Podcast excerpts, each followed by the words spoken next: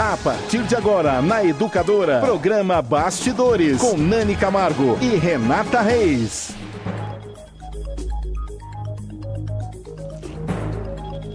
É isso aí, pessoal. 8 horas e 2 minutos. Boa noite a todos. Mais uma edição do programa Bastidores e hoje o assunto é complexo, mas totalmente de interesse público. Nós vamos falar de reforma da Previdência. Renata Reis, boa noite. Boa noite, Nani. Antes, só fazer um registro. Que frio, menina, que está lá fora. Pois é, o que, que é isso? Que que Não tá sei o que está acontecendo. Porque nossas entrevistadas chegaram falando do frio também. Pois é, precisa desligar o ar-condicionado lá fora. Mas É. boa noite a todos que nos acompanham. Hoje o assunto realmente é bastante complexo, muita e interessa muita gente, porque vamos falar, né, de o que está acontecendo com o que vai acontecer na verdade com a apo- aposentadoria de muita gente. Então, você que está aí em casa, quiser tirar as suas dúvidas, mande já para cá, quiser saber o que está acontecendo lá no Congresso nesse momento, pergunte também, porque elas e são três entrevistadas, todas aí. mulheres nesse estúdio. Todas advogadas, Todas né? advogadas são especialistas no assunto, né? Renata, você tem noção de quando você vai se aposentar, mais ou menos? Eu, Eu nem quero tenho. calcular, Eu né? tenho. Né? Eu- Na verdade, não tenho. né? Vai ter que suar muito a camisa ainda, né? Bastante, Nani. Vamos apresentar nossas entrevistadas. certeza. Então, aqui ao meu lado está a Mariana Teles. A Mariana é advogada especialista em direito civil, atuante na parte previdenciária como consultora do Centro do Professorado Paulista, o CPP. Mariana, obrigada por aceitar o nosso convite. Muito obrigada pelo convite. Uma boa noite. Boa noite, pessoal. Boa noite, Mariana. Do seu lado direito, Nani, estão as advogadas doutora Elaine Medeiros Coelho de Oliveira e a Audrey Liz Giorgetti, ambas especialistas em direito previdenciário e coordenadoras adjuntas do Instituto Brasileiro de Direito Previdenciário. Boa noite, primeiramente, Elaine. Muito obrigada por aceitar o convite de vir aqui eh, discutir esse, esse assunto tão difícil para a gente, não para vocês. Boa noite. Ah, pra gente também um pouquinho. Boa noite, boa noite Boa a noite. todos vocês que estão aqui no estúdio, a toda a população. A gente agradece né, o carinho do convite. Estamos à disposição para tentar ajudar a esclarecer aí a população nesse assunto complexo, como vocês já bem bem, difícil, disseram. bem difícil. É, vai ser uma aula hoje, né, Pois Renata? é, doutora Audrey. Aula, e nós estamos. A doutora Audrey também é professora, não é isso mesmo, Audrey? Boa noite. Obrigada Fala também pertinho do por aceitar o nosso convite. Boa noite, Renata. Boa noite, Nani, doutora Mariana, Elaine. É, boa noite a todos. Agradecemos aqui o convite e vamos tratar desse assunto, que é a- o assunto que, que está movimentando o país. Né?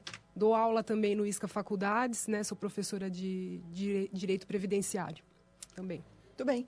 Olha, Nani, no último dia 12, na sexta-feira, a Câmara Federal, então, aprovou em primeiro turno o texto base da reforma da Previdência. Tem muita gente que está dizendo aí, né? Já, já teve a reforma, já acabou. O que aconteceu até agora?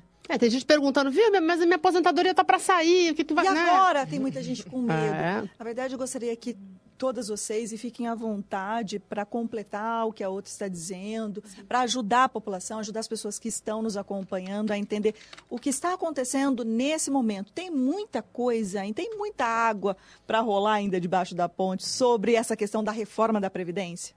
Eu acredito que sim, porque a reforma da Previdência está sendo implementada através de uma PEC que visa alterar a Constituição. Então, o trâmite legislativo é muito mais complexo do que a aprovação de uma simples lei federal. Então, são dois turnos em cada casa, ao invés de apenas um. E o texto base já foi alterado diversas vezes, então acho que ainda tem muita água para rolar. E vocês? Exatamente, né? O texto já vem passando aqui, a terceira alteração, né? É, que vem vindo e agora estamos nessa, nesse aguardo, né? É, dessa segunda, dessa análise que vai para o segundo turno no mês de agosto e a finalização ali da votação prevista para setembro, né?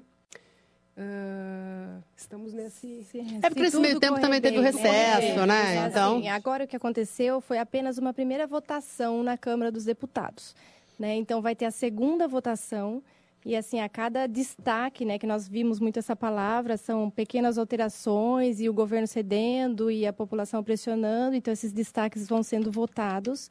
Depois da segunda votação da Câmara é que vai para a CCJ do Senado, né? E essa comissão ainda vai avaliar a legalidade, enfim, é, a constitucionalidade dessa proposta e se houver alguma mudança lá, vai ser votado no Senado uma primeira vez, uma segunda vez e, de acordo com as mudanças, volta para a Câmara dos Deputados de novo. Ainda volta. Então, sim. tudo que a gente vai falar aqui ainda é um, uma proposta é, que pode ser alterada. Né? Ou Nós não seja... temos nenhum resultado final, não está vigorando, né? não precisa um pânico nesse momento, não mudou nada ainda né, efetivamente. É, e assim, só uma correção, é outubro, outubro, né, que pelo calendário deles, né, a previsão é de 8 a 10 de outubro, se tudo correr bem, se não houver nenhum retorno, né, para a Câmara dos Deputados. Câmara dos Deputados né? Então, em outubro, mais ou menos, seria a finalização.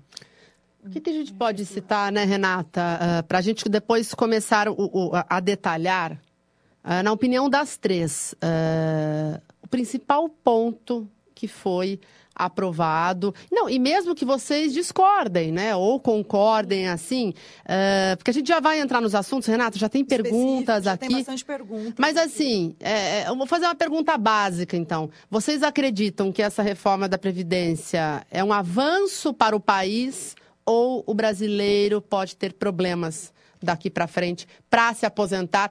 ou o brasileiro perdeu direitos nesta questão? Quem começa? Fala, eu Mariana. Acho, eu acho que eu vou ser voto vencido, mas é. um, eu acredito que a reforma da Previdência é necessária. Inclusive, a reforma da Previdência ela foi um ponto que foi apoiado pelos últimos cinco presidentes. Nenhum deles levou a reforma a cabo porque é uma medida extremamente impopular, certo? É uma medida que, a meu ver, é necessária. O, a expectativa de vida do brasileiro tem aumentado e com isso, o tempo de contribuição, a maneira como a aposentadoria é tratada também tem que ser alterada. Uh, mas eu acredito que nunca foi levada a cabo justamente por ser uma medida impopular. Mas eu não acredito que nenhum direito está sendo retirado.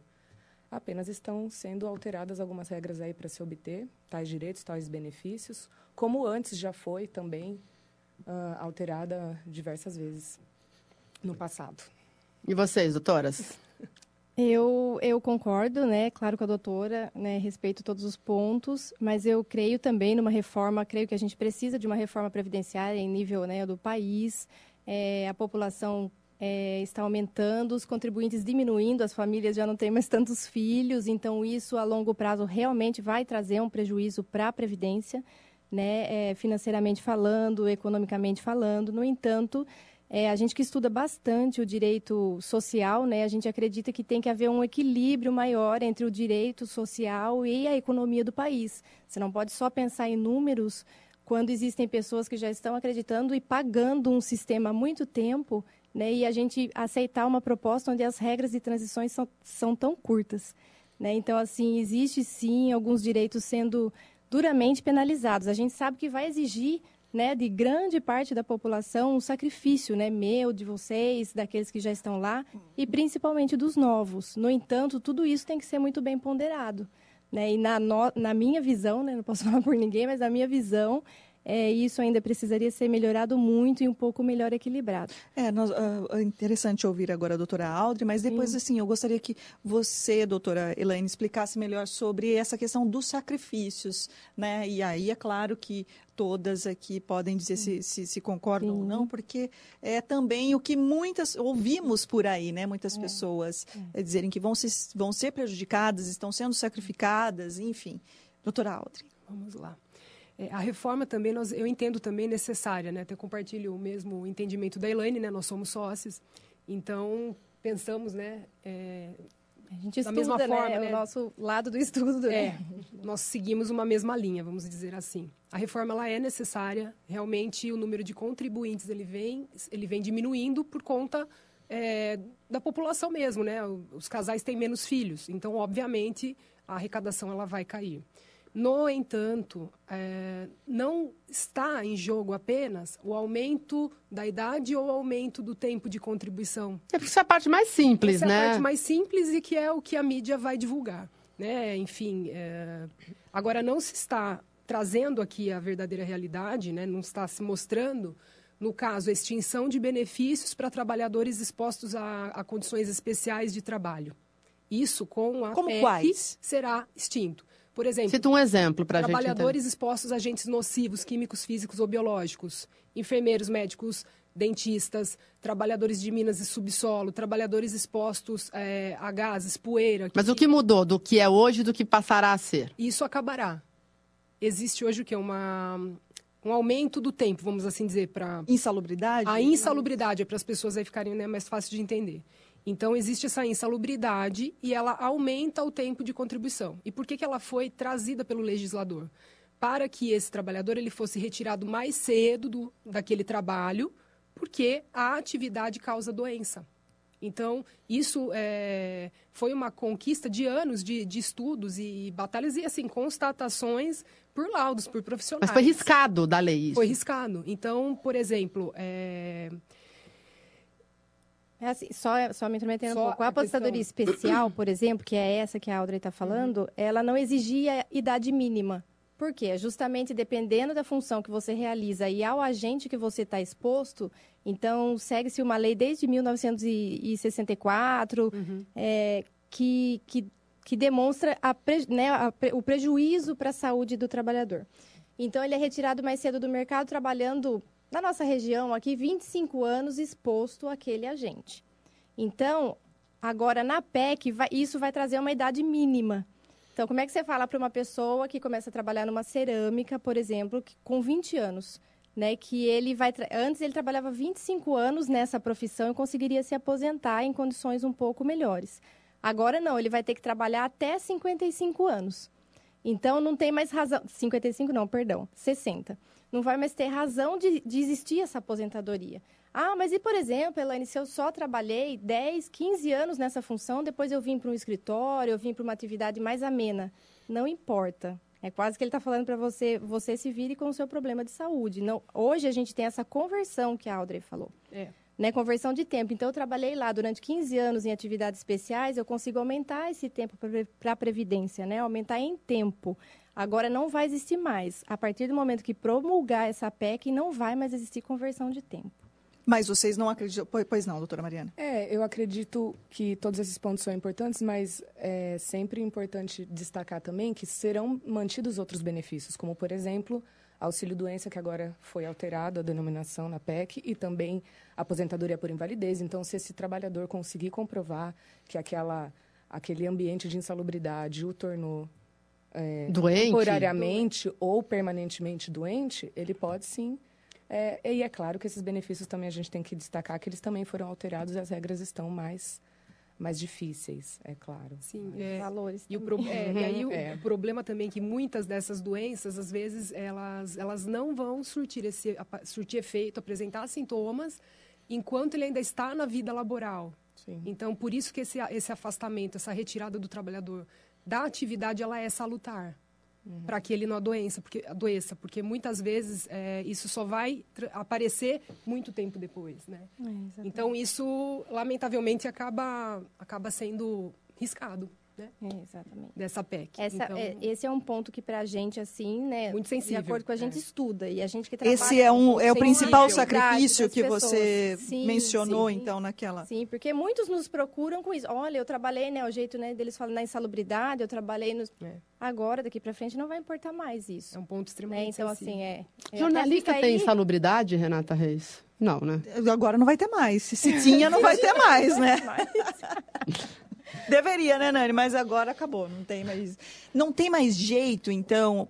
Como no texto base isso já não existe, não tem mais jeito. Está sendo discutido ainda bastante. Existe alguma possibilidade dessa questão da insalubridade que nós conhecemos? Não é assim? Não é, não é esse termo correto?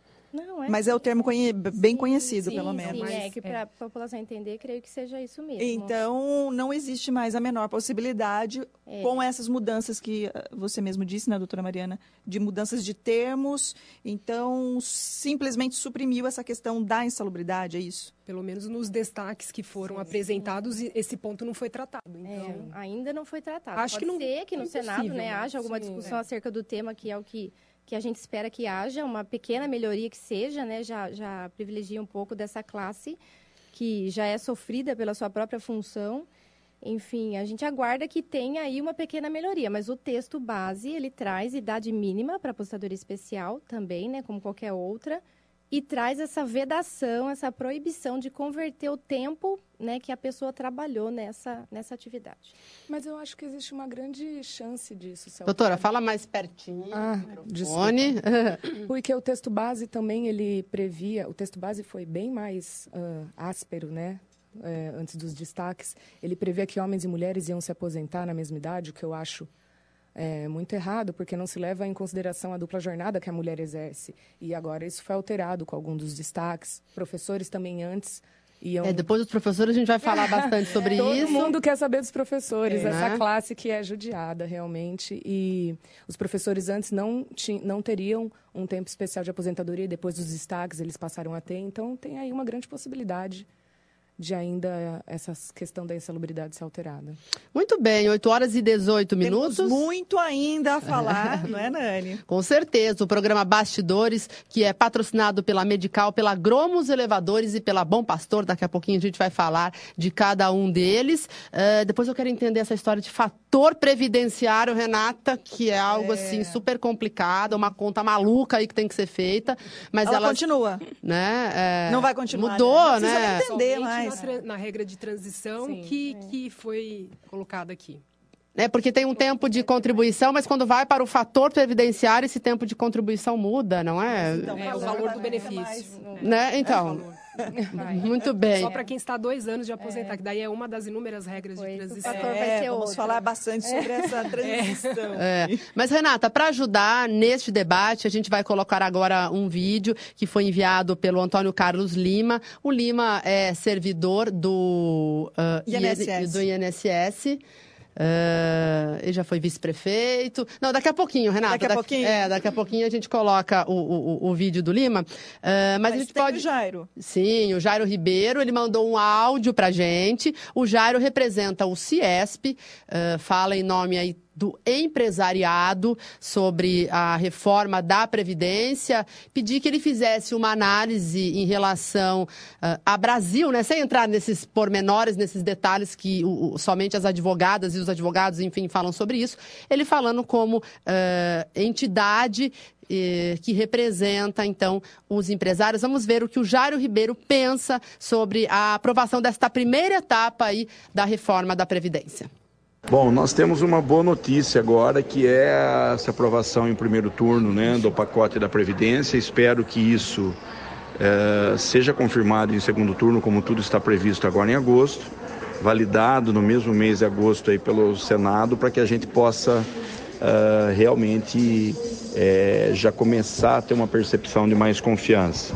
Eu acho que já era meio que esperado essa situação né, da aprovação da Previdência e isso um impacto importante, nós acreditamos, na confiança do empresariado, não só nacional como estrangeiro, uh, absorvendo com isso o Brasil recursos né, que, que tem liquidez no mundo e fazendo com que a nossa economia comece a voltar a andar num ritmo, embora gradual, mas crescente. Uh, agora, o mais importante é que, além da reforma da Previdência, ela tinha uma trava, né? ela estava travando outras reformas por ela ser prioritária. Junto e no, em ato contínuo a essa reforma da Previdência, já está em pauta a reforma da uh, reforma tributária, né? que é uma reforma também muito importante e necessária. Começa a equilibrar um pouco mais como é que são feitos os pagamentos de impostos, né? Uh, tirando o imposto sobre o consumo isso deve dar uma animada também, uma reativação no consumo e reativando o consumo, com certeza, reativa todo o setor industrial e, por, e, por consequência, a, a retomada do emprego que a gente reputa hoje como o, o que seja mais importante não só para a nossa economia, né, para que ela volte a girar, volte a, a ganhar um ciclo virtuoso, mas como para todo o nosso país, né, que começa a ganhar credibilidade, as pessoas começam a se animar novamente e a melhora de qualidade de vida do cidadão. Então, a nossa percepção é que foi importante, crucial, esse andamento com relação à reforma da Previdência, né, e que agora será desencadeada outras reformas tão importantes quanto, e todas elas com cunho de reativação da nossa economia. Muito bem, muito obrigada. Então, Jairo Ribeiro representando o Ciesp. E agora sim, Renata, vamos ouvir o posicionamento do Antônio Carlos Lima. Lembrando que ele é do PT, foi vice-prefeito na outra administração e atuou aí por muitos anos na gerência, inclusive, do INSS. E tem mais informações. Mandou um vídeo para o programa Bastidores. Vamos conferir. Boa noite, Nani. Boa noite, Renata. Boa noite aos convidados de hoje do programa Bastidores. Boa noite a todo mundo que está acompanhando o programa. Eu quero deixar bastante claro que não sou contra a reforma da Previdência, muito pelo contrário. O que me preocupa muito é a forma como está sendo aprovada esta reforma. Primeiramente, com o texto do Executivo, que era muito mais cruel. Depois, esse texto sofreu na comissão especial da Câmara dos Deputados algumas alterações na votação do texto base outras alterações importantes e depois também na votação dos destaques. Mesmo assim, ela continua sendo, na minha opinião, muito cruel. E eu explico por quê. Na verdade, você estabelecer uma idade mínima de 65 anos para homem, com 40 anos de contribuição, e 62 anos para mulheres, com 35 anos de contribuição para que eles tenham a aposentadoria integral, ela não discute as diferenças entre as categorias, entre as profissões, entre as condições das diversas regiões que nós temos no país continental. Não é possível você comparar um trabalhador que trabalha no Sudeste, por exemplo, como servidor público, que é o meu caso, com um trabalhador que trabalha na construção civil lá naquele calor ardente do norte e nordeste do nosso país. São condições diferentes e nós temos condições de fazer um debate mais amplo, um debate que esteja à mesa governo, patrões, empregados e aposentados. Eu tenho essa preocupação porque esses trabalhadores que trabalham em situações é, mais penosas, eles chegarão ao fim da vida com muita dificuldade para ter um tempo de contribuição de 40 anos. E aí nós sabemos que o mercado de trabalho brasileiro quando o trabalhador, a trabalhadora vai chegando aí perto dos seus 48 anos, 50, 52, fica mais difícil se absorver essa mão de obra. Aí eu pego o exemplo de uma mulher que começou a trabalhar com 16 anos, teve períodos de desemprego e quando chegou lá com seus 48 anos, ela completou seus 30 anos de contribuição, mas ela não tem 62 anos de idade. Ela não tem 62 anos de idade, portanto, ela não tem direito à aposentadoria. Ela tem um tempo mínimo de 30 anos, mas não tem a idade. Aí dos 48 anos até os 62, se ela não arrumar emprego, ela não tem direito a benefício nenhum da Previdência Social e tem muita dificuldade de se recolocar no mercado de trabalho. E quando ela chegar lá aos 62 anos de idade, depois de passar por muitas dificuldades, ela vai ter um benefício do valor mínimo. Então você imagina o caos social que nós vivenciaremos no nosso país se essa reforma for aprovada, e parece que vai, infelizmente, dessa forma. Para você ter uma ideia, nós aqui em Limeira, agência, através da Agência da Previdência Social em Limeira, são pagos mais de 50 mil benefícios. São 50 mil famílias. E, estatisticamente, o IBGE diz que para cada benefício da Previdência Social vivem mais duas pessoas. Portanto, em Limeira, são 150 mil pessoas ou mais vivendo diretamente dos benefícios da Previdência Social. Talvez metade ou mais da metade da população. A folha de pagamento mensal na nossa cidade é de 70 milhões de reais. Nós temos um valor anual, se considerarmos o 13 terceiro, porque a maioria dos benefícios da Previdência Social também paga 13 terceiro, nós temos mais de um bilhão de reais anualmente distribuído, distribuído, distribuindo renda aqui no nosso município e esse dinheiro é injetado na economia limeirense. Veja, pra, veja bem, para vocês entenderem, onde vai né, esse ciclo infelizmente vicioso. Você dificulta o acesso das pessoas aos benefícios da Previdência Social e dificultando o acesso você penaliza a vida dessas pessoas e, consequentemente, nós teremos o pequeno comerciante que vai sofrer muito, o pequeno vendedor e até mesmo para que não dizer, né, médias empresas, grandes empresas, porque terão dificuldade em vender os seus produtos. Há solução para isso? Lógico que há solução para isso. Primeiro, nós temos que rever as renúncias fiscais. Só no ano 2018 foram 500 milhões de renúncias fiscais. Nós temos já uma dívida da Previdência auditada, nós tivemos uma CPI no Senado que chegou-se ao número de mais de 500 bilhões de reais em valores de devedores da Previdência Social. Valores, inclusive, confirmados pela ANFIP, Associação Nacional dos Auditores Fiscais da Previdência Social. E entre esses devedores, nós temos os bancos. Só, de, só os bancos devem 126 bilhões desses 500 bilhões.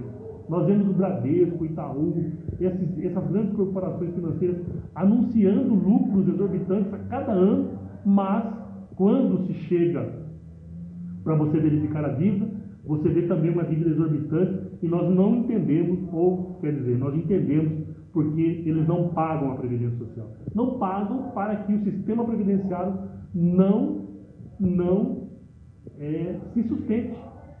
Para forçar o trabalhador a fazer um plano de previdência privado. Está muito claro.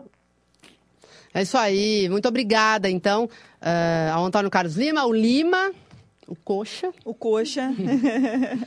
uh, pelos esclarecimentos. Bom, a gente colocou, então, uh, o CIESP, é, obviamente, favorável à reforma e tem essa visão aí de que o país vai crescer a partir deste passo que foi dado pela Câmara Federal. E o Lima, uh, até pelo posicionamento político dele também, contrário e enaltecendo os pontos negativos da reforma. Na verdade, ele fala que ele é favorável, né? Mas Sim. não da forma como está o, é. o texto, né, é. doutores? Não sei se vocês querem comentar sobre o que foi falado. É, eu acho que ninguém é, não pode, né, ser omisso, ninguém é, né, tem ignorância nesse ponto de dizer que não é favorável a uma reforma. No entanto, né, como já foi comentado, é um assunto muito sensível à sociedade brasileira. Uhum. E como ele mesmo disse, o país é um país muito grande, não se pode estabelecer uma legislação séria dessa, né, retirar alguns direitos da Constituição Federal e alterar sem, sem um estudo é, de cada região ou fazer com que a mesma coisa sirva para todo mundo. É como ele disse, o Nordeste tem uma realidade, nós temos outra, o Centro-Oeste tem outra. Então, as categorias elas têm que ser respeitadas.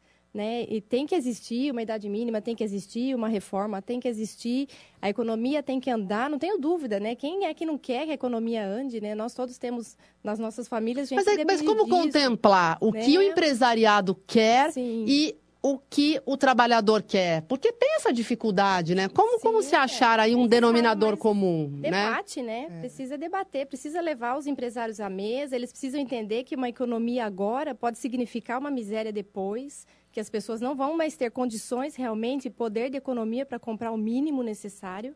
Esse, assim, é, é o meu apavoramento, assim, diante de tudo que a gente vê. Né? Da dificuldade que hoje já se tem de conseguir um benefício previdenciário. E com essa reforma, isso triplica, né? Não sei, daí as doutoras podem aí complementar, discordar, é, eu, né? Eu concordo, a necessidade da reforma é um, é um ponto que todos concordam. Até por isso que a votação de 379 votos a 131 foi uma surpresa, né? Porque a oposição ao governo... Imaginava que ia ser mais é difícil, é grande, né, doutora? Exatamente. Uhum. Uh, o que eu acho engraçado é o governo hoje se omitir quanto à nossa história de falta de políticas públicas e de educação. E hoje eles falam, nossa, mas esse, esse monte de benefício, o que, que o povo vai fazer sem esse benefício? Também acho as políticas públicas são necessárias, tanto quanto uh, o serviço do INSS. Acontece que o governo tem que, desesperadamente no Brasil, ao mesmo tempo, não só dar o peixe, mas ensinar as pessoas a pescarem. Investir pesado em educação. Então, eu acho que, junto com a reforma previdenciária, talvez o governo deveria, devesse, né?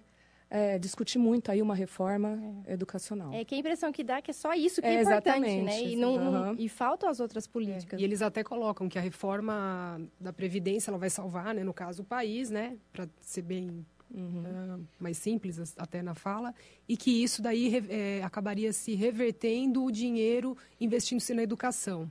Né? Mas por que não foi feito até agora? Sim. A nossa realidade daqui, do estado de São Paulo para baixo, é muito diferente do norte e nordeste. Uhum. Né? Até como a Ilana... É, a gente está no, no, no, estado mais rico da nação. estamos no melhor, é, no, no estado mais rico. E, e até a, a, supressão desses direitos sociais, elas vão impactar de uma forma estrondosa esses, esses estados norte e nordeste, uh, onde aquelas pessoas de vida eminentemente rural, em regime de economia familiar, elas vão sofrer é, por esse, esse plus né, na idade da, da aposentadoria. E, e essa dificuldade maior. E muitas, provavelmente, isso a gente até debate com alguns, alguns colegas que também participam do IBDP, que tem representantes no, no, no, no Brasil todo. E eles dizem, muitas pessoas irão morrer sem ter a aposentadoria, especialmente os nossos colegas é, da região Nordeste.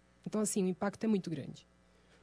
Em relação aos professores, Doutora Mariana, uh, já. Eu não vou chamar a doutora Mariana de senhora. Não, é, não dá. Eu, eu Aliás, nem doutora. Nenhuma né? delas aqui, tá bom, gente? Olha, eu ia chamá-las de não, não, senhoras, não, né? mas não, gente. Elas são Pesa, tão né? jovens. São tão jovens, né? É, então. Então, uh... se nos permitem, a partir de agora, chamá-las pelo, pelo nome. Com certeza. Especificamente em relação à parte dos professores, que teve uma grande discussão. Uh, na sua opinião, foi um avanço para essa categoria? Ou não, e alguns pontos realmente técnicos que são importantes destacar.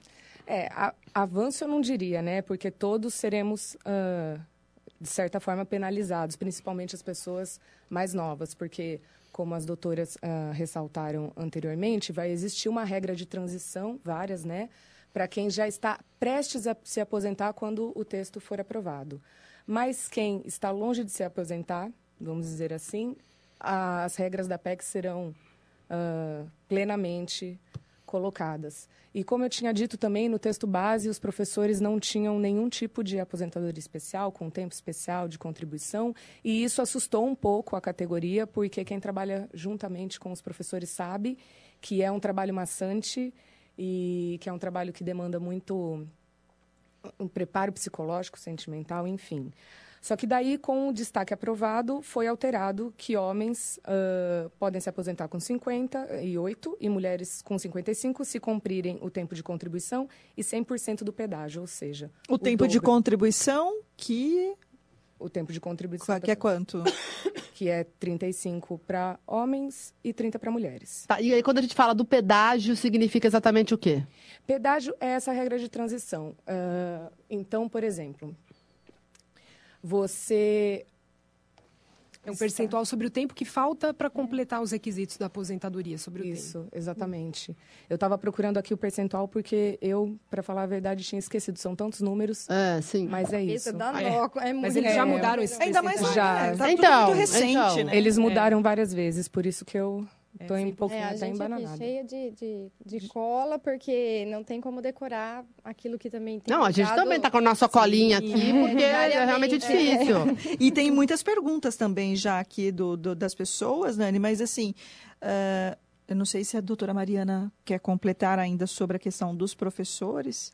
Não é isso que foi alterado uh, realmente aí com regras mais brandas, o que ajudou, mas com certeza eles vão ser penalizados da de mesma forma. De modo geral, assim, o, o que mais, uh, quais, o que mais mudou na, na, com, esta, com esse texto base aí? Estamos diante desse texto base, podem ocorrer outras alterações, mas assim, o que mais mudou com o que está vigente até o momento?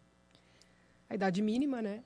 Sim. Que sim. antes não se falava em, em idade mínima, é, só existia idade mínima no caso da aposentadoria por idade. Né? Uhum. Então agora cai a figura da aposentadoria por idade e subsiste apenas a figura de aposentadoria.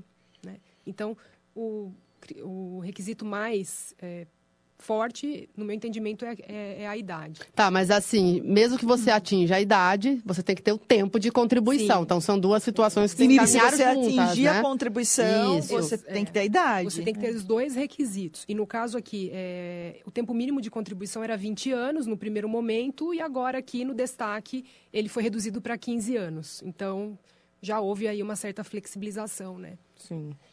É que é uma cultura nova, né? Para os, nunca houve isso no Brasil. Idade mínima para o regime geral, para quem é sujeito ao INSS. Para os servidores públicos, até ela já existe. Né? No entanto, existe aí cada município, cada ente tem a sua, a sua flexibilização. Agora, para todos do INSS, né, que é a grande massa brasileira, então a gente não era acostumado com, esse, com essa idade mínima. Então, esse é um grande ponto, é uma mudança muito grande que assusta bastante né, a população. Um outro ponto, até não sei se a Audrey quer falar, é a pensão por morte, que muito pouco se tem falado e é uma mudança muito grande na, na, na PEC agora. né, que a gente O que vai é-. O que era, não, o que é ainda, né? E o que É passará a isso. ser, então. No caso da pensão por morte, vamos pensar aqui em regime geral, que é o INSS e a maioria né, da população. No caso, homem ou mulher perdendo, né, o esposo, esposa, companheiro ou companheira, a, a- a aposentadoria dele vi- viria integralmente. Ok, então hoje, ok. E esse cônjuge, no caso agora viúvo, ele poderia daí se aposentar e receber os dois benefícios, porque a natureza jurídica deles são distintas. Então ele poderia receber a pensão por morte do companheiro ou esposo e mais a sua aposentadoria. Tá? Com a PEC, Isso não vai primeiro, existir. primeiro que a, a pensão por morte, o percentual dela já vai mudar. Então vai começar em 50% mais 10% por dependente. Então aquela viúva ela irá receber 60% do valor eh, que teria direito ali o cônjuge falecido, tá? E dependendo do valor eh, que ela receber de aposentadoria, tá? Ela vai ter uma diminuição daí. Ela vai ter que optar, ou eu fico com a minha aposentadoria que é maior, ou eu fico com a pensão dele que é maior, que foi deixada, e, e esses, e, e- e na acumulação, dependendo do valor do benefício dela, ela vai sofrer uma redução. Hoje isso não, não se mexe, Hoje né? não se você, mexe. Hoje você tem direito os aos dois. os Hoje dois. recebe os é. dois. que na verdade foi implementado é que não pode mais se acumular benefícios. Ela vai ter que É, é, é a história do rombo, né? Precisava se fazer vai alguns ter que escolher ajustes. um dos dois, provavelmente o maior. ah, e também, é, conforme os dependentes vão ah, atingindo 21 anos, no caso dos filhos, eles vão perdendo percentual. Então, é, a pensão do morte é 50% que é chamado parcela familiar e mais 10% por dependente. Então, por exemplo, um- uma pessoa faleceu e deixou uma esposa e o filho de 20 anos. Como é 50% da parcela familiar, mais 10% para cada um dos dependentes, eles vão ganhar 70% do, benef- do, da, do que essa pessoa que morreu receberia. Da partilha, né? Da- Sim. O filho fazendo 21 anos, eles já perdem aí 10% e passam a receber 60%. Isso é, no caso, hoje, a cota do dependente que atinge a maioridade ou cessa essa condição de dependente retorna para aquele dependente que, que ainda existe. Renata Reis alerta o Bruno, né, o seu filho, sobre o que pode que a- acontecer, né? Lembrando que a maioridade previdenciária é 21 anos, tá? Não 18, tal qual a maioridade civil. E agora, com a PEC, extinguindo ali esse dependente, perdendo a condição de, de beneficiário, ali de dependente no caso, a cota ela vai também extinguir, tá? Então, e outra questão é que isso ainda está em negociação, mas ela pode ser inferior ao salário mínimo. É, por enquanto, Pode ela ser pode inferior. ser Pode inferior. ser Então, inferior. se o seu cônjuge recebe 1.200 reais, você passa a receber 60%, ah, pode ser inferior ao salário mínimo e, e ficar... É o único benefício que talvez seja inferior ao salário mínimo. Lembrando que o auxílio reclusão também seguiu as mesmas, Sim, mais ou menos as mesmas regras. Então, o auxílio reclusão também foi sim. diminuído. Ô, Renata, tem tanta pergunta aqui. É, mas do- assim, só para as pessoas público. ficarem tranquilas. É, mas- Existe. É, mas no entendimento de um aposentado, né, uma pessoa já Quem idosa, já tem. vamos imaginar. Isso. Ah, com, olha, seu marido recebia um salário mínimo de pensão, aquela senhorinha nunca contribuiu. Ah, ele falece? Ah, que ótimo. A senhora vai receber 60%. Por quê? Ah, se ele morreu, a senhora não precisa de um salário integral. É. Aí a pessoa vai, vai viver com valor inferior. Isso não é exposto. As pessoas não sabem. E isso já passou, isso já foi aprovado ou ainda está... Tá no texto base. dessa forma. Dessa mas, forma. Mas existe uma É, é. movimentação para que isso Pra que seja, isso seja é, modificado. retirado, mas Retirado. Abrandado. certeza. Abrandado, né? Mas é um absurdo, inferior ao, ao mínimo. Mas se passar desta forma em todos, todas as instâncias e ficar dessa forma, assim, quem já tem direito adquirido não se mexe, é isso. Quem já tem as duas. É, quem já não tem as duas não vai Sim, perder, é, né? Não vai é, perder. É, graças Ou- a Deus o direito adquirido ele está protegido, né? Tanto pela PEC quanto pela Constituição. Uhum. Então, as pessoas que já são aposentadas, que já têm sua pensão, que têm às vezes cumulada, né, a sua pensão e também a sua aposentadoria, então não vai existir essa opção para eles nada se mexe, né? Assim também para quem hoje já tem os requisitos completos para se aposentar. Né? Então, vale a pena correr lá no INSS e requerer? Não. Faça os cálculos. Tem pessoas que vão continuar trabalhando, são empresários ou, ou várias outras, né? Que vão atingir aqui a idade requerida e aí o benefício pode ser até mais favorável. Então, é muito importante que as pessoas se orientem, façam cálculos, façam buscas, né? A internet Procure um tá advogado da sua confiança, não É, é? não, é de, de várias formas, orientação. Um né, contador, própria enfim. agência Ou com, com quem se achar, né, achar de, de sua confiança. Mas é, não é necessário pânico, principalmente para aquilo que o direito adquirido já protege. É. Tá? Muito bem. Lembrando que só fazendo, né, só uma frisando que o direito adquirido é se no momento da mudança da, P, da lei, né, é, se os requisitos já estiverem preenchidos. Então, porque tem, às vezes as pessoas confundem, olha, mas eu comecei a trabalhar na década de 80, na década de 90, então se a lei mudar agora, eu estou protegido pela lei antiga. Não. Você só, só tem essa proteção do direito adquirido se na mudança da lei todos os requisitos estiverem preenchidos. Então, isso é importante ser frisado. O, o Rei, a gente já vai ler os comentários, mas só, só um aqui, que, é, é, é que ela está pedindo para fazer um cálculo, só para a gente entender. A Ivone está dizendo que ela tem 57 anos e 16 anos e 5 meses pagos, né, de contribuição. Ela tá, deve estar tá perguntando se ela será afetada. Dá para fazer essa conta rápida? É difícil, né? 57 anos Bom, e 16 tem... anos e meio, tem... quase, de contribuição, doutora. É. Se ela tem mais de 45 anos, então ela já entra na regra de transição. É, ela tem 57 então, é... anos. É, 57 tem uma regra de transição para ela. Sim, né? não é regra geral, não. É, mas como ela já tem, para a idade mínima, quase tudo atingido... Uhum. Porque já, já atingiu a contribuição e já... É, é, justamente é. pela idade dela de 57. Mas quem é muito mais nova, realmente, não, é, aí sim. não atinge muito pouco a regra de transição. vai ter uma ou não atinge. depois para encaixar, né? É, aí a gente fazer o cálculo agora, é. para mim, que é advogada, é bem difícil, bem assim, fazer agora. Não, sim, é, a gente vai responder tudo de forma genérica, né? Porque... Envolve todo um cálculo. ainda está em Sim, discussão, é. né? Ela vai ser afetada, mas com regra de transição. Sim, com certeza. Podemos começar a ler as Sim, Renata, vamos né? dar uma passada aí nos Olha, nossos ouvintes. A... Tem várias aqui, pessoal, continue mandando, nós vamos tentar ler todos, né, Nani? Mas tem a Alessandra Barbosa aqui, ela pergunta... Uh, queria que vocês falassem um pouco sobre pensão por morte, vocês acabaram de falar, e o benefício LOAS. Quer falar do LOAS? O que, que, é o benefício LOAS? É, o LOAS é um benefício de prestação continuada. Na verdade, ele é um benefício que não requer contribuição. Né? Ele é um benefício assistencial que hoje é concedido àquelas pessoas ou ao deficiente ou ao idoso acima de 65 anos de idade. No entanto, ele leva em consideração o grau de miserabilidade da pessoa, a renda per capita familiar. Então, essa renda por pessoa não pode hoje, na nossa legislação, ultrapassar um quarto do salário mínimo. Então, ele já é um benefício, é, como dizem, né, sem contribuição, dado e tal, mas é, com uma certa dificuldade de se obter, principalmente para aqueles que têm filhos deficientes, enfim. Geralmente, alguém precisa trabalhar na casa para manter e nessas condições você já não, quase não consegue o benefício. Uh, e ia, ia né, no, no, projeto inicial, a alteração ia ser muito, muito grande, esse benefício ia ser alterado para 70 anos, no entanto, teve aí uma, uma alteração para voltar para os 65. E para conseguir ele agora com essa questão de renda per capita ainda vai ser avaliado, não está. Por enquanto está um quarto é, do salário um quarto mínimo. do salário mínimo do tá mesmo tá jeito. É, é, que tinham outros requisitos hum. que confesso que eu não me lembro se, se foi mantido, que é o, o, padrão da pessoa, que não poderia ter também uma residência acima de 99 mil reais. Ah, sim. É, a restrição tinha sido muito maior. Não sei se isso passou no detalhe, é uma coisa que a gente até, até precisa verificar. Mas ele ficou mais inatingível, com certeza.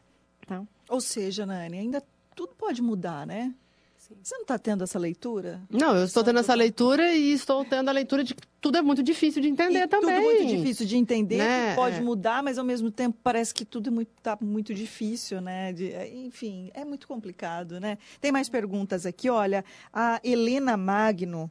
Aí eu acho que é para a doutora Mariana. Sou professora efetiva da rede municipal e já tenho 26 anos de contribuição e com 18 anos de idade como ficarei na reforma?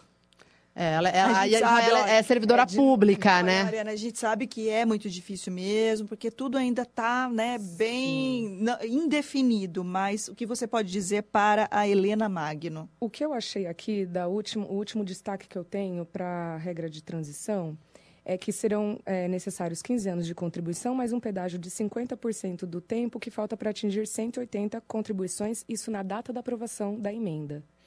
Então, por exemplo, ela contribuiu 120, 120 contribuições, falta 60.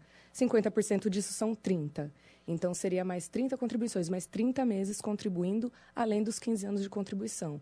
É isso que eu posso falar para ela. Quanto ao cálculo, já é um É, daí teria que né, fazer no, no, no, papel, né? Sim. Vamos lá, Renata, Nós mais temos comentários. mais comentários aqui. Tem um comentário aqui do Didi Psinin que eu leio daqui a pouquinho. Ele É, o Didi é super, fa... o Didi é super empresário, favorável à reforma da super favorável e teceu críticas, né, a justamente a, a, a, a fala do, do, do, do Lima, do Antônio Carlos Lima, pontuando essas questões que envolvem sindicatos, né, Renata? Sim, exatamente. Bom, se quiser, eu já vou, vamos ler já, Nani. Olha, diz o seguinte: ó, me desculpa, mas qual sindica- sindicato ou político ensinou ou pelo menos tentou dar aula de disciplina financeira como ajudar a vender bem a mão de obra, quantos ganham, sindicatos, políticos, empresários, eh, pois tem um monte que ensina como sobreviver e ganhar. Aí ele eh, também diz que todos nós fazemos cursos de coaching, falamos de mudança e aí vem ideais que não se mudam. Com certeza não se muda tudo aquilo que não envolva. E aí ele fez mais algum comentário continuando que eu perdi aqui. É, ele fez assim: é, é fácil falar, quero ver um petista ter uma empresa, é, quero trabalhar para ele e fazer o que eles falam. Aí ele diz: eu serei dispensado em dois dias. É, o Didi tá bem bravo aí, né? Com, É, abraça o com Didi. quem é contrário à reforma da Previdência, que ele disse ser necessária para a economia. É, a Gislaine Pilon, ela pergunta aqui, quem recebe BPC vai passar por pente fino? Sim, o BPC é o LOAS, né? E É o Ah, LOAS. É a mesma Vai pergunta, passar. então. Vai passar. Vai passar. Os, as- é, os requisitos, seja a questão da miserabilidade, é, no tocante à renda per capita ali da família, ou se se tratar de um LOAS para deficiente também, esses requisitos serão reavaliados, né? Então, vai É, passar. Cabe Vai o passar pelo alerta que, é, aliado a toda essa reforma, é, foi editada uma medida provisória em janeiro que trata desse pente fino que já vinha acontecendo com os auxílios doença e aposentadoria por invalidez.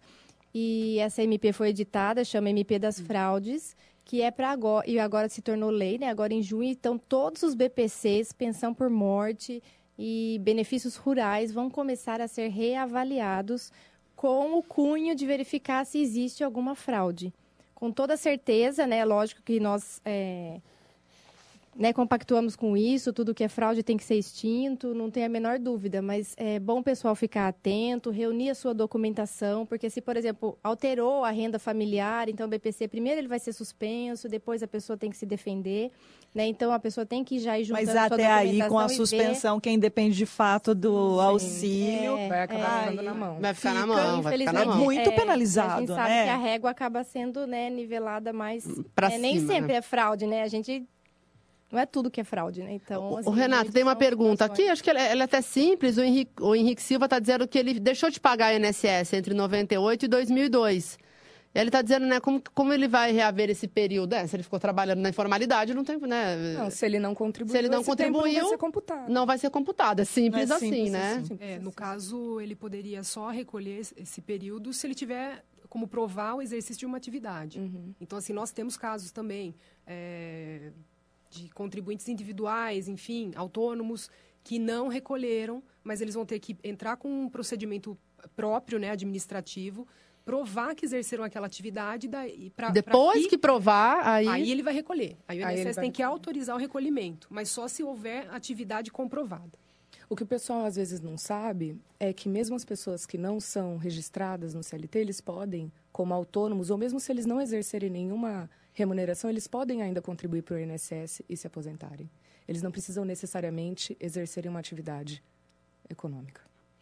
Muito bem, 10 para as 9, Renata Reis, o tempo está voando, mas tem tem mais, muito mais ainda. perguntas aqui para as doutoras responderem. É, mas a gente vai falar agora de gromos elevadores, não é, Renata? Precisamos falar de gromos elevadores. Ô, Nani, você já tirou ou tem vontade de tirar foto, fazer uma selfie no elevador? Gente, eu moro em prédio, né? E eu não faço muito, não. Mas aí teve uma que eu falei, olha, essa, essa, essa até que ficou bonitinha, né? É. Daí eu postei esses dias uma foto no elevador. É, Reis. é, Você Audrey, comentou Elaine. ainda. Mariana, Foto Já no fizeram? elevador. Ah, Ah, sempre, né? Quem nunca? Quem nunca? Os filha, às stories, vezes. look do dia. Look do dia, Não tem né? jeito. Olha, a Gromos elevadores, né? É, olha Dá- só. dá Um lembrete. É, um lembrete, olha só, os espelhos dos elevadores possuem várias funções, como ajudar na acessibilidade, diminuir a sensação de claustrofobia, que é aquela coisa, né, de vou morrer desespero, né? apertada dentro de um elevador. E também gera maior segurança para os passageiros. Olha só, se você quer tirar todas as suas dúvidas, inclusive em relação a medo, quem mora em prédio sabe, tem gente que sobe de escada, né? É, no meu prédio tem uma mulher ela mora no, no- não é no quinto, no décimo quinto, é no décimo 14, né? Tudo bem, não é o último. Mas ela sobe de escada. Olha que exemplo. Meu Deus. É bom que a perninha fica forte, mas é por conta de uma fobia, enfim, que aconteceu no passado. Mas gromos.com.br, todas as dicas por lá na nossa página também, né, Renata? E sempre lembrando. que a Elevadores para todos É os- isso. Os, imóveis, os tipos de imóvel, para, para a sua necessidade. E é uma né? empresa tipicamente limeirense, né? Tipicamente limeirense, oferece qualidade no produto oferecido, fabricado aqui mesmo e oferece também toda a assistência, a manutenção do seu elevador, no seu restaurante, na escola, na sua casa. E no caso das residências, Renata, traz um alto valor agregado ao imóvel. Com certeza, né? Então, Gromos Elevadores. gromos.com.br. Renata, a gente vai para mais rodadas de perguntas. Vamos sim, Nani. Olha, é... até me- Olha, tem muita gente perguntando sobre a aposentadoria para classe política. Ah. Meninas, nos ajudem. Fiquem à vontade, Mariana, Elaine e Audrey. É, as- olha só, as regras né, valem, eh, também valem apenas para políticos federais, é isso? Ou também eh, vai para os estados, Porque municípios, o que enfim? se ouve, assim, de um modo geral, as pessoas, vai mudar, vai mudar para o pobre, mas e para o político, né? E as esferas também que eles estão, O né? que vai acontecer para ele, para eles, né? O que muda? É, o que se fala mais até da aposentadoria dos deputados, que, né, popularmente, né? Existia aqui um Instituto de Previdência dos Congressistas, tá? É, foi extinto em 97 e depois foi criado um, um caixa próprio aqui, tá?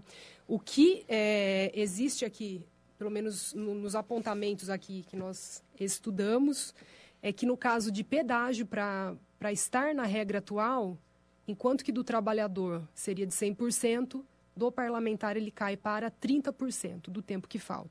Então, eles acabam sendo eh, beneficiados nessa questão do pedágio. Tá? Agora, a idade também ela apresenta eh, um diferencial aqui. Foi aumentada. É, Agora olha- é necessário atingir 65 anos no caso dos homens e 62 no caso das mulheres. E também 15 anos de contribuição, né? Mínimos. Isso, isso. E aí tá, eu tô aqui no- no- numa reportagem aqui do UOL, e o salário seria limitado ao teto do INSS, que é 5.800 e... É, porque Isso. é, é, esse plano de seguridade social dos congressistas atualmente permite que um parlamentar se aposente com benefícios integrais depois de 35 anos de mandado ou 60 anos de idade. Ou e mantém-se o percentual de 1,35 avos do salário, né? Que daí ele pode, ele pode optar e pode mesclar também período eh, exercido tanto no regime geral, que seria atividade CLT, enfim, ãh, com o período de mandato. Mas, mas assim, mas melhorou então para eles, assim, do que era a regra Não, foi alterado antigo? também. Foi alterado. Foi alterado e para eles também está mais difícil, mas é claro que as É. alterações foram bem mais A baixas. regra atual deles, né, hoje, a idade é 60 anos de idade e 35 anos aqui de contribuição, tá? Sim. 60 anos de idade para homens e mulheres, no caso dos parlamentares. Aumentou. E aí houve essa, essa ah, igualou-se aqui com a idade no regime geral, né, de 65 anos para os homens e 62 para E aí mulheres. é o que vale para todo Então, mundo, né? Só isso, mas o pedágio aqui no caso aí seria em, é, 30%, 30%, do que quer falta dizer, pra bem ser atingido. É bem mais rápido, né? Bem do, inferior do que ao o trabalhador geral. comum E as tem que atingir alíquotas- 100%, né, do pedágio. As Exato. alíquotas também foram alteradas. Ah, hoje é 11% do valor do subsídio parlamentar, que é de 33 mil. Tá bom, né? Chincha, né? É. E com a reforma, os novos deputados e senadores a serem eleitos obedecerão às mesmas regras do regime geral. Muito bem. Olha, temos a participação do Edson dos Santos, aqui mandando um, um oi para todo mundo. O Ederaldo Paulo da Silva, doutora Zelaine Aldri, mestres no assunto. A Valdenice Santos, pra ele. ela está mandando um boa noite e ela está nos acompanhando lá de Sumaré. Boa noite, a Valdenice. O Henrique Silva, Nani, eu sei que. Acho que foi dele que você É, fez uma foi. pergunta, mas tem uma outra que ele tinha feito aqui. Eu acho que você não a complementou e acho bastante interessante. Ele diz- a- elogia o tema e faz a seguinte pergunta: se a pessoa estiver trabalhando e ficar doente para aposentar, muda alguma coisa? Muda, muda um pouquinho, sim. É, ele vai ter que comprovar essa incapacidade para o trabalho, né? E hoje nós temos é, uma forma de cálculo da pessoa receber 100% da sua média quando ela se aposenta por invalidez, quando fica constatada né, essa incapacidade permanente para a sua atividade. E na, na PEC, essa, quando a pessoa se torna inválida por uma doença que não advenha do trabalho, como doença ocupacional ou um acidente, esse valor vai cair para 60% da sua média. Então, vai ter essa alteração bastante significativa na renda da aposentadoria por invalidez. E se essa aposentadoria por invalidez eh, vier de um acidente de trabalho ou doença ocupacional, ela vai continuar né, sendo mantida 100% da média. No entanto, caso não seja 60%, porque afinal de contas, às vezes você escolhe ficar doente, né? Escolhe uma doença grave que te permita não trabalhar mais. Então, Ô, ô, Renata, a Clarice está falando assim: eu fui dormir É. faltando. Ah, você não leu essa, Não, né? não li, Gente, não. minha cabeça tá... Mas olha, eu fui dormir faltando seis anos para me aposentar. Eu acordei faltando 22 e com apenas 60%. O que mais querem tirar da classe pobre trabalhadora? Esse é o comentário né, da Clarice Mokfá. Ah, e eh, em relação aos policiais, também teve um destaque só para isso? Ah, ah. Teve sim. No Pode pegar a papelada é, aí, deixa- porque, né? Ah, é, vou Na verdade, existe uma, uma proposta de lei para alterar a previdência dos militares. Essa proposta de alteração de lei foi entregue ao Congresso há quase três meses. Previdência dos militares. Mas eu não tenho aqui nos meus apontamentos conhecimento se os policiais militares entram nessa reforma de depois ou se nessa reforma agora da PEC. E agora, gente? Elaine, Dos policiais houve a redução da idade, tá? Doutora, Então, fala no ah, microfone para não, para que nossos ouvintes possam ouvir. Houve a redução da idade aqui de 52 anos para mulheres, no caso né, de policiais, e 53 para homens, tá? É, isso, aí eles vão conseguir aqui 100% né, dessa média. como assim reduziu? Era, é, é quanto hoje? 55 o projeto estabeleceu, tá? Hum. É, e aí houve essa redução de 52 para mulheres e 53 para homens aqui. Então a idade mínima foi E aqui reduzida. também para Foi os reduzida. policiais tem uma regrinha de transição também. Se a Elaine quiser pontuar alguma coisa. Olha, ó, ah, eu, olha, eu também achei aqui. Hoje, ó, não, não.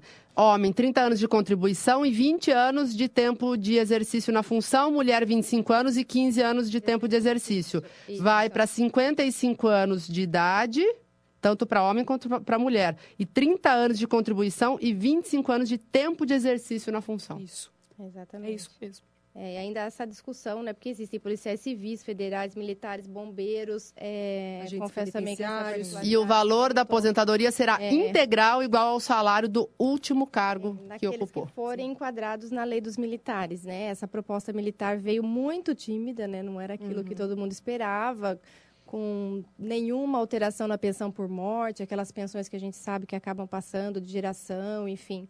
É, isso verdade- aí não foi alterado.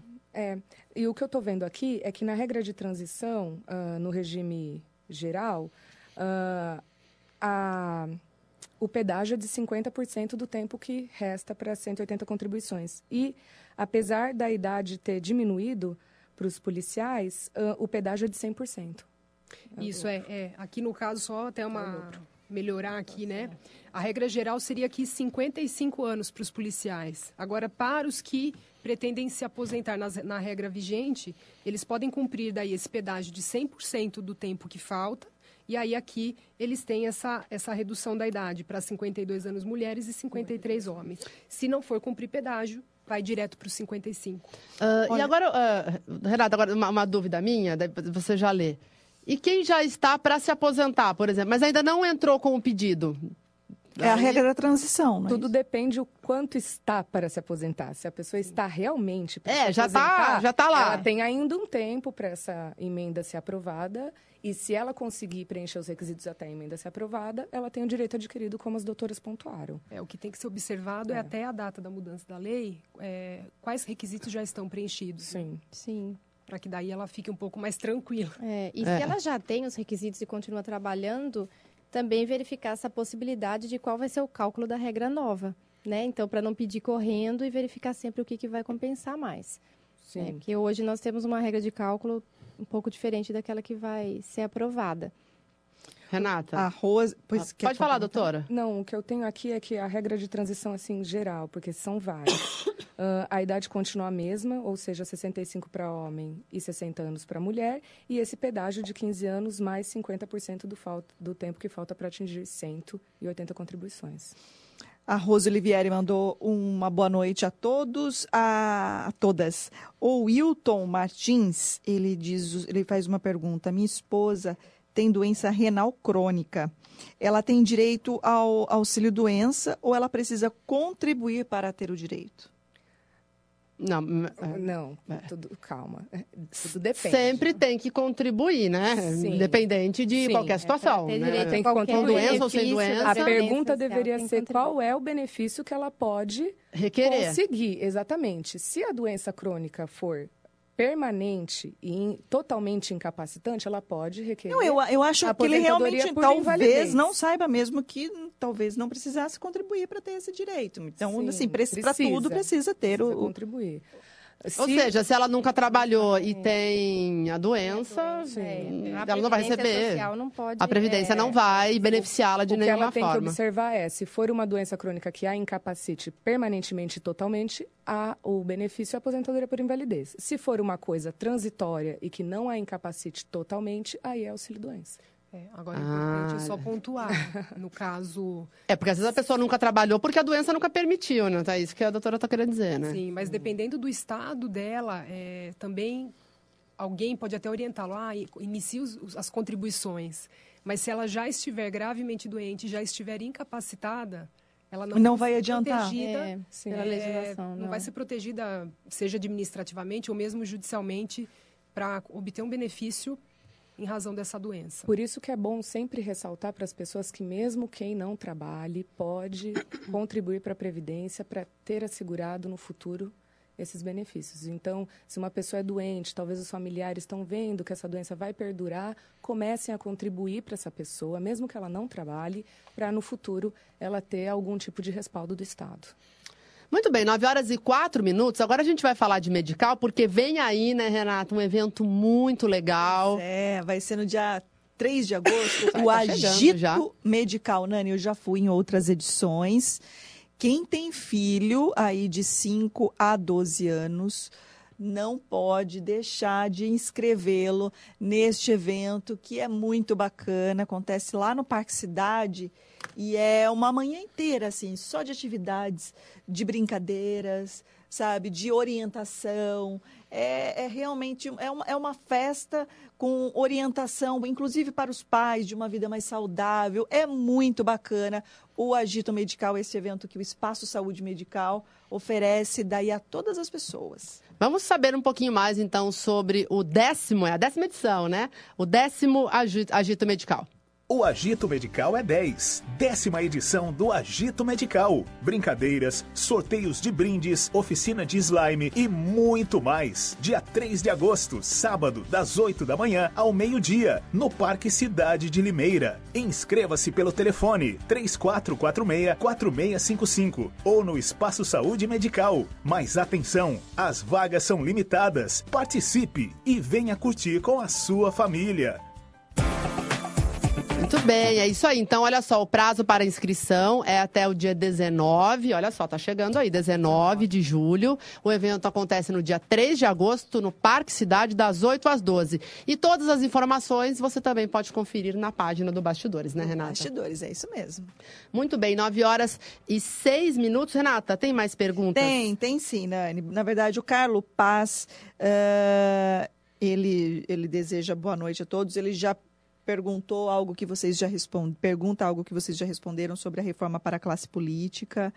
Uh, o, a Dirce Rocha, ela, ela faz uma crítica também aqui ao agora, acho que foi alguma das participações em vídeo que nós tivemos aqui. Eu, me, eu perdi agora aqui o comentário. Ela está falando do PT, não é? Um Sim. comentário é, deve ser voltado aí para uh, uh, o Lima. Tem um, um, comentário aqui falando da lei dos sexagenários, né, Renata? Um comentário muito grande aqui. Está dizendo belo retrocesso aos pobres, uh, ignorantes, enfim, a apoiar isso. E a Clarice, revoltada aqui com a, a, a reforma da Previdência. Deixa eu achar aqui mais comentários. Uh, o Alexandro também, Passos, participa do programa. O Carlos Paz a gente já leu. Olha só. Tem uma pergunta aqui do Pablo Biasotto, aí ele é, pede para encaminhar a Audrey. É, ele diz o seguinte: ele fez até antes né, de nós iniciarmos o programa, ele falou: olha, manda essa pergunta. Gostaria também que todas, na verdade, comentassem, respondessem, mas ele diz o seguinte: por retirar dos mais pobres grande parte do que deve ser economizado, reduzindo benefícios que vão atingir a camada mais pobre da população, a reforma não descaracteriza, fragiliza o caráter social da aposentadoria e, por consequência, deixa vulnerável a rede de proteção social estabelecida na Constituição de 88. Com certeza. É o que nós até falamos né, na nossa fala do início. Uhum. Né? Essa, essa, essas mudanças, elas vão refletir, vão impactar primeiro na dignidade da, desses aposentados, né? pretensos aposentados, uh, e invariavelmente nas, na, nos locais mais pobres aqui do nosso país, em que onde eles esperam por essa aposentadoria para que tenham dignidade, enfim. Eh, consigam levar uma vida normal, digna. Então, eu entendo que isso afeta e, invariavelmente, eu acredito é, que também essa, esse retardo aqui na concessão né, das aposentadorias, por conta da, da fixação de uma idade mínima, enfim, vai refletir na, no comércio, no poder de compra, obviamente, que vai ser prejudicado, né, desses, diminuído desses aposentados, enfim, pretensos aposentados. Então, eu acredito que vá interferir sensivelmente. Uh, uh, em relação, por exemplo, eu estou lendo aqui uh, uma matéria, e quem começa, por exemplo, olha só, aos 14 anos começa a trabalhar como jovem aprendiz. Então, essa pessoa terá que contribuir 48 anos se for mulher ou 51 anos se for homem para atingir a idade mínima da aposentadoria. Então, é isso. Isso, ponto. Isso. É, é isso. Uhum. É isso. É, Porque nada. agora os, o, tanto a idade quanto o tempo de contribuição agora são cumulativos. São cumulativos, sim, sim, né? Uhum. E só lembrando que até o, é, o escopo aqui da, da Previdência é a proteção dos segurados a, aos riscos sociais. Doença, velhice, maternidade, enfim. Todos os riscos que vêm acontecer. E... Mas então, mas então por essa máxima, se você começar a trabalhar mais tarde, então você atinge os 15 anos é... de contribuição, atinge a idade mínima. Isso. É, aí a gente vai poder falar em termos de valor. Aí eu estou fazendo uma comparação Isso. de um jovem aprendiz e de alguém que, por exemplo, começou a trabalhar com 20, é. sei lá, está na faculdade, entrou na faculdade com 18 anos, começou a trabalhar na verdade, desestimula, desestimula totalmente as pessoas autônomas, aquelas que não precisam contribuir, né? Porque nós, enquanto empregados, somos segurados obrigatórios, enquanto empresários, enfim, mas faculta facultativamente ou se você puder diminuir a contribuição, é isso que as pessoas vão começar a pensar, porque muitas vezes você contribui é, por anos, aí a fio por até sobre um valor mais alto, e a tendência da PEC é que todo mundo no final da vida receba um salário mínimo. É essa a questão. Com a forma de cálculo aplicada, enfim, com as pessoas que estão hoje já no mercado trabalhando, é, até com uma pensão por morte, até menos de um salário mínimo. Então, você contribui para 1.600 e depois alguém morre, você recebe 500, 600 reais. E, e é contributivo, né? A Seguridade Social é contribuída, né? Não é favor. Você não ganha um dinheiro que você não contribuiu. Então. Aí você é, trabalhou é, a vida inteira, é, metade foi para o governo é. e você quer receber então, isso depois. Hoje a gente já tem um fator que, previdenciário que diminui, que achata esse benefício. E com a PEC, ele, a tendência é achatar cada vez mais. Exatamente. E quando a gente faz essa comparação, homem e mulher, quem foi mais afetado em linhas gerais? Acho que ambos foram afetados da mesma forma. Eu acho que as mulheres. Ou as mulheres sido... foram mais afetadas? Eu acho que as Um mulheres tinham mais. sido muito mais afetadas no texto base, porque elas se aposentariam com a mesma No idade texto que os veio do- do- do Sim, governo, cru, né? exatamente. Ah, e agora foi alterado que elas podem se aposentar com 62, enquanto os homens se aposentam com 65. É, eu acho que essa mudança foi crucial, porque, como eu disse. Acho que foi nesse ponto que a deputada Tabata Amaral, ela Deu apanhou probleminha lá, né? bastante, né? Tá por conta apanhando, da né, do- do orientação do, partido. PDT para votar contrariamente à reforma. Sim. Aí Eu acho que foi por conta deste ponto, né, que houve a, a- a- o grupo, a bancada que ela faz parte conseguiu fazer reduzir, né, a idade. Aí ela votou favoravelmente. Porque é, é, é- foi uma foi uma alteração, eu acho que muito necessária, porque, como eu disse anteriormente, a mulher tem uma dupla jornada de trabalho. Mulher engravida, mulher cuida da, da criança nos primeiros meses, invariavelmente, a criança depende dela. A mulher, a gente ainda está numa sociedade um pouco Machista. né? Onde a mulher realmente, a mulher cabe os, os- as tarefas de casa, então a mulher não só trabalha. Olha ela- só a Tabata aí, né, para quem trabalha acompanha a depois. educadora, né? Sim. Deputada jovem, foi muito bem votada. É que, Renata, até pela postura dela, tinha essa expectativa, né? Dela ser con- contrária à reforma. Mas ela fez um discurso dizendo, né, que não é porque ela é, é- é oposição ao governo Bolsonaro que votaria contra, enfim, é, a a essa reforma, né? É importante as pessoas terem essa noção de que, apesar dos, dos parlamentares estarem lá para nos representar, né, e para representar o partido, eles também têm uma convicção pessoal. Eu acho É, importante cada- é. isso ser Até seguido. né, a gente, né, independente de Sim. partido, cada um pontua aquilo que Uhum. eu aqui, nenhum partido me representa, para ser bem sincera, né? A gente sempre Sim. fala isso, né? A gente es- estuda essa parte, a gente convive um pouco com a realidade. Então, Mas assim, no escritório lado de vocês, moeda, né? Tanto da Audrey, Elaine, também no seu, eh, Mariana, também lá no, no, no CPP, né? Uhum. Eh, Qual é a maior dúvida das pessoas? Qual é o maior medo das pessoas em relação a esta reforma que tanto tem se falado e agora, de fato, está sendo discutido no Congresso e deve sair ainda este ano? Eh, A maior dúvida é isso. Quando eu vou me aposentar? Ou Essa não, é a maior ou dúvida. eu vou me aposentar. Ou eu vou me É. aposentar, Doutor, eu não vou me aposentar. Sim. É, O maior medo é esse. Vai quebrar tudo e eu não vou me aposentar. Ou então algumas pessoas que estavam ali bem próximas, que não se encaixam nessa regra de transição de dois anos, ou que no serviço público não atingiu, por exemplo, uma professora né, que nos questionou, ela já tem os 25 anos e no serviço público precisa também da idade, de 50. Ela completa a idade em dezembro. não vai dar. Não. Não, ela já E cai no, direto é, e no regime próprio, que é o serviço público, não vai ter uma regra de transição que a acolha, porque ela é nova de idade. Uhum. Então, algumas regras de transição é o que a gente, né, a gente sabe que a reforma vai passar, inevitavelmente, é necessário que passe uma, sem dúvida. Mas uma das nossas maiores batalhas é que as regras de transição sejam mais adequadas. Porque, por exemplo, aquela pessoa que falta pouco, não são só os dois anos, ou não são só as pessoas que têm 56 anos que vão se aposentar. Né? Existem pessoas com 50 anos que já estão no mercado de trabalho desde os 14. Que é o elas exemplo que eu dei há pouco, né? num sistema que ele exigia outras condições. Então agora não pode ser tudo dramaticamente mudado. Tem que ser, tem que ter um meio do caminho. Eu, eu tenho que poder pagar um pedágio, mas que não sejam 12 anos. Para essa professora, seriam 12 anos que ela ter que trabalhar mais. Então é muito injusto, né? Muito diferente de quem está entrando agora, de quem está há 10 anos no mercado, de quem está agora, quem já está há algum tempo, né? Precisa de uma flexibilização maior. É, e, a- e até no que se refere aos professores, né, existem estudos de que os professores, eles, é, o maior índice de afastamentos por doenças psicológicas, psiquiátricas, enfim, são dos professores. A Mariana estava muito, comentando né? sobre isso. pânico, com ela, é, do Mariana? É Porque vocês direto. atuam no- na área previdenciária, sabem imensamente Sim. mais do que eu. Ah, só que eu atuando na área civil, eu tenho inúmeras indenizações contra o Estado por professores que sofrem Exatamente. abusos e dentro Então, para começar, o salário de professor, É, né? Então, é, já, come... daí já é uma outra discussão, É, ok? é. Mas é a pressão Né? E, o- e a falta de reajuste há anos da- do salário dos É. professores é uma batalha muito grande.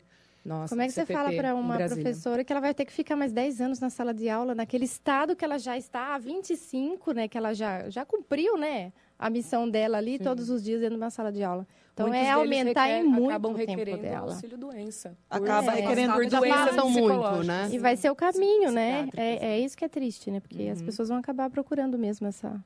E daí a gente cai novamente no negócio de precisamos investir na educação, capacitar os professores, melhorar as condições de trabalho, porque daí pode até ser que eles É. tenham que trabalhar mais, mas que Sim. tenham que trabalhar mais em condições Melhor. favoráveis. Condições de saúde, né, para Exatamente. trabalhar. Com certeza. Muito bem, 9 horas e 16 minutos. Renata Reis, agora a gente vai falar do Grupo Bom Pastor, que também é parceiro deste programa. Um grande abraço ao Ângelo, ao Valquides. Esse ano ainda vai ser inaugurado, né, Renata? O crematório, O que tá ficando bem crematório bonito ali, hein? Da Bom Pastor. E você sabe, a Bom Pastor, mais de 37 anos de experiência, estrutura sólida, profissionais qualificados e. Gente, a gente tem que ter esse amparo nesses momentos difíceis da vida. Então, por isso que vocês precisam da Bom Pastor. Então, olha só, pega a canetinha, anota aí, 0800 177227. É o telefone para você tirar todas as dúvidas. E se você preferir também, grupobompastor.com.br. Sem contar, Renata, que o cliente Bom Pastor também concorre a prêmios, né? Concorre a Toda semana a gente mostra na página, né? Tem vários descontos no comércio em geral, né, Nani? Em clínicas, óticas, academias, uma série de, de eh, estabelecimentos comerciais e participa, claro, de muitas promoções e sorteios, Nani. Muito bem, vamos saber um pouquinho mais sobre Grupo Bom Pastor. O Grupo Bom Pastor está no mercado há mais de 37 anos e hoje conta com 30 unidades espalhadas pelo estado de São Paulo e sul de Minas Gerais. Os planos oferecidos são regulamentados pela Lei Federal 13.261, assegurando transparência e segurança aos associados.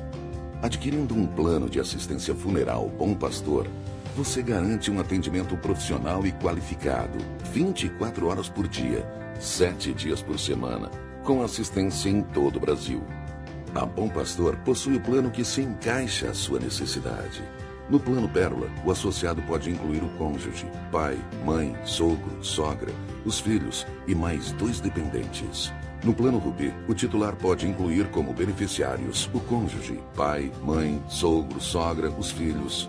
O associado ainda pode incluir mais duas pessoas independente do parentesco, com idade inferior a 60 anos, com um custo adicional. O plano Topázio inclui como beneficiários o cônjuge e os filhos solteiros com até 35 anos. Com o plano de assistência funeral Bom Pastor, você e sua família passam a fazer parte de uma sólida estrutura que conta com assistência e qualidade de vida, que oferece serviço de locação de equipamentos de convalescença e ambulância não emergencial. Instituto de Apoio ao Luto, oferecendo atendimento psicológico, grupos de apoio, palestras e auxílio jurídico. A Lua Nova Decorações, especializada em compor coroas de flores, floreiras, portais e salas de flores com carinho e cuidado. Proteção Geral, o seguro de tudo para todos, com o melhor preço e qualidade no atendimento.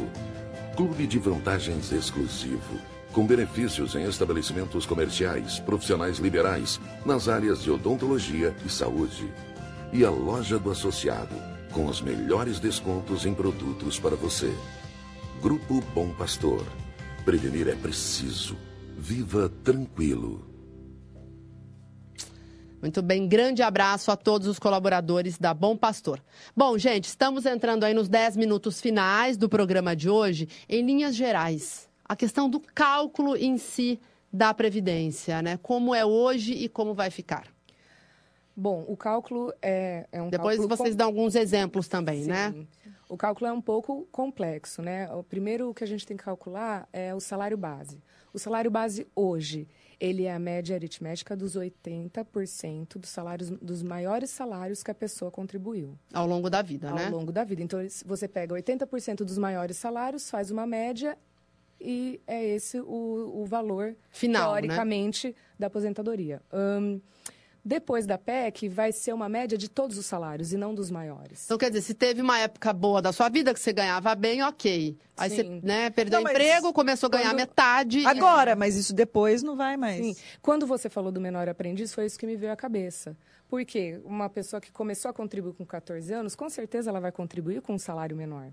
Então, às vezes, nem compensa ela contribuir, porque senão essa contribuição vai entrar Na hora de fazer esse cálculo, vai baixar o valor. Exatamente.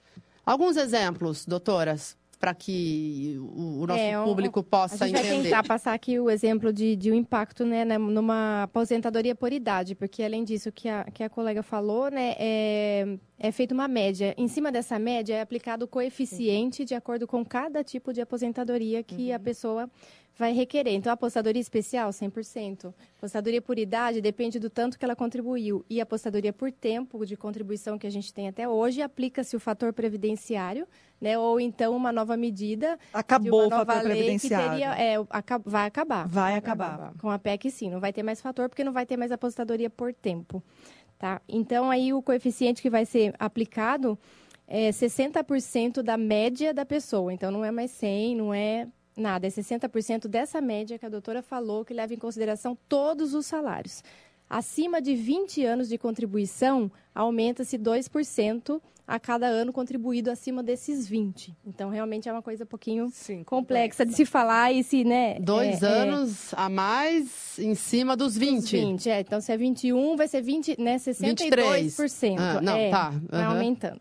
Né? Então, por exemplo, uma segurada, né? Mulher, claro, com 20 anos de contribuição hoje, 60 anos de idade que ela conseguiria se aposentar e a sua média foi apurada aqui na época, na época hoje, né? 80% dos maiores salários, a média dela deu 3 mil reais. Então, aplicando-se o coeficiente da apostadoria por idade com o que ela contribuiu, ela teria um salário de 2.700 reais. Com a reforma, a aposentadoria será de 60% da média, né, reduzida aproximadamente aí em 20%, por considerar todo o período, e vai ser de 1.540 reais. Nossa! Então, de 2.700 para 1.540. A contribuição foi exatamente a mesma. O trabalho vai ser mais e o valor vai ser menos. Sentiu? Tô ficando com medo, né? Não, já tô com medo faz tempo. Não é à toa que eles falam que o impacto fiscal dessa reforma vai ser de 900 milhões por ano. Por ano. É, de, de economia, né? De, que vai sobrar para os cofres, Ah, né? Só nos resta saber onde eles vão sobrar, colocar né? É, essa ué. quantia, Então, gente, não é exatamente. mesmo? Só não pode, né, virar mala de dinheiro, né? Não pode virar propina, não pode Se eles virar. forem real, efetivamente investir onde tem que ser investido, a gente dá um... É, Isso não estaria nem acontecendo. É, é, exatamente. Ou não seria tão. E agora, é, é, agora indo para a parte assim política, porque se o Senado, também estou fazendo uma pesquisa aqui, se o Senado alterar, aí volta para a Câmara também, não é isso? Tem todo um... Ou de qualquer, de qualquer forma volta para a Câmara depois das duas votação, votações É, no ó, porque daí Senado. passa para Não, não dois houver turnos alteração no Senado. Não na volta. Câmara. Isso.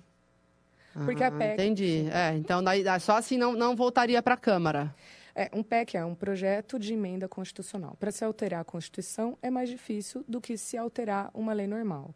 Para se alterar a Constituição, precisa passar em votação, primeiro duas vezes na Câmara, depois duas vezes no Senado.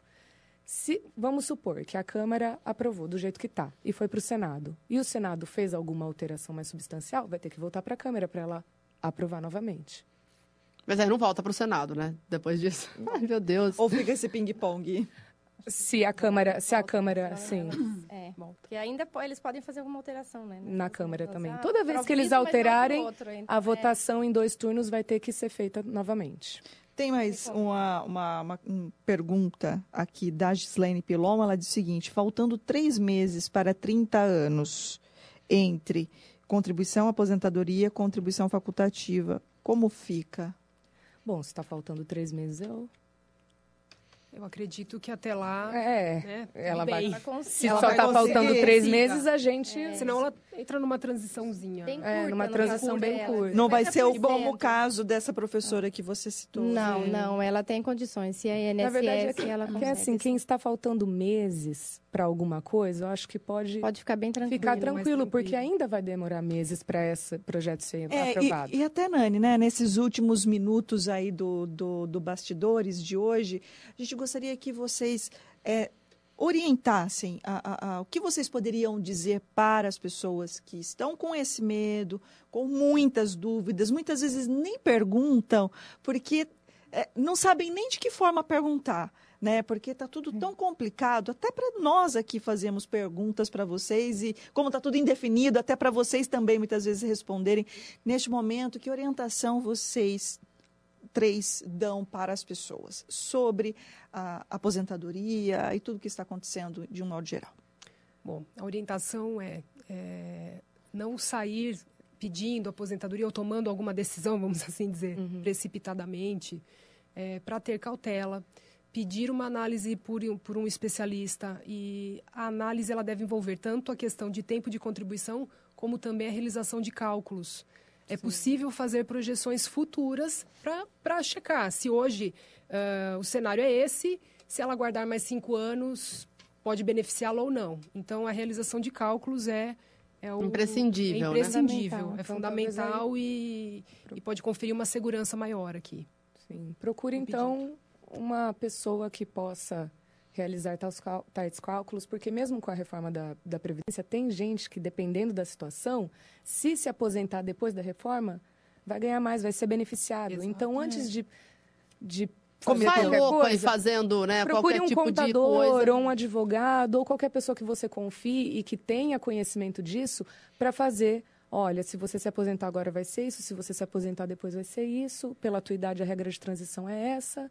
E se informar antes de, de tomar qualquer tomar atitude. Qualquer atitude né? Exatamente. Né? Eu, eu gostaria também só de falar assim, que existe um mito e uma preocupação em demasia. Muitos clientes né, chegam, ah, eu nem vou contribuir porque a Previdência vai quebrar. Né? Eu nunca vou me aposentar, Isso, então exatamente. eu falo para o meu filho não contribuir.